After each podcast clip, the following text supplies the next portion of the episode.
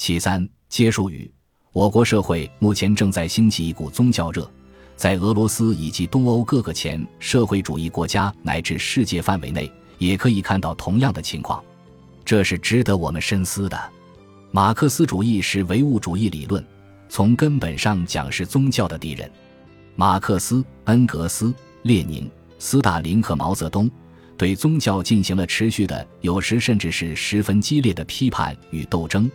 而且在很长一个时期内还采取了行政手段甚至专政手段。尽管如此，一旦实行改革开放或者社会发生其他剧烈变化，宗教影响还是迅速扩散。原因是什么？抱着寻找答案的态度，我们对马克思的宗教批判思想做了全面梳理，并且把它与各个社会主义国家的作为实践的列宁的宗教批判思想做了比较。我们看到，他们的宗教批判思想有着明显的区别。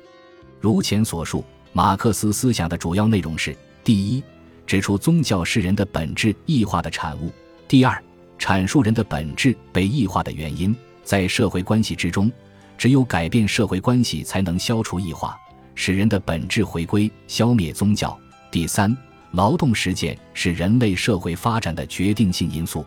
宗教感情，宗教需要是社会发展到一定阶段的产物，它的存在是否具有合理性，在什么程度上具有合理性，不取决于人的意志，而取决于社会发展的水平。它在社会发展的一定阶段上产生，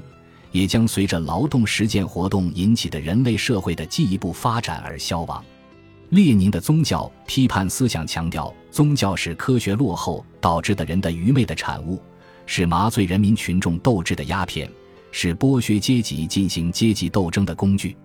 基于这样的认识，前苏联等社会主义国家进行了持久的无神论宣传，与宗教做了不懈的斗争。使得人民群众的教育水平获得极大提高，科学知识广泛普及，阶级斗争不复存在或者明显缓和。这样的变化，即使在世界范围内也可以看到。由此可见，虽然社会主义国家按照列宁思想开展的与宗教的斗争，对这些国家的理性启蒙和社会进步发挥了重要作用，但是它无法合理解释当前普遍出现的宗教热。能够为这种现象提供科学解释的是马克思的宗教批判思想。我们应当看到，当前的宗教热的出现仍然与人的生存状态有关，因为许多人，甚至越来越多的人，陷入物对人的支配这种异化之中。异化的根源又在社会关系之中，社会关系的状况则是由不以人的意志为转移的客观规律决定的。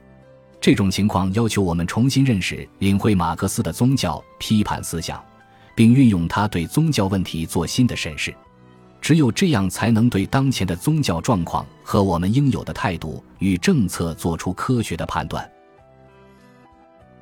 本集播放完毕，感谢您的收听，喜欢请订阅加关注，主页有更多精彩内容。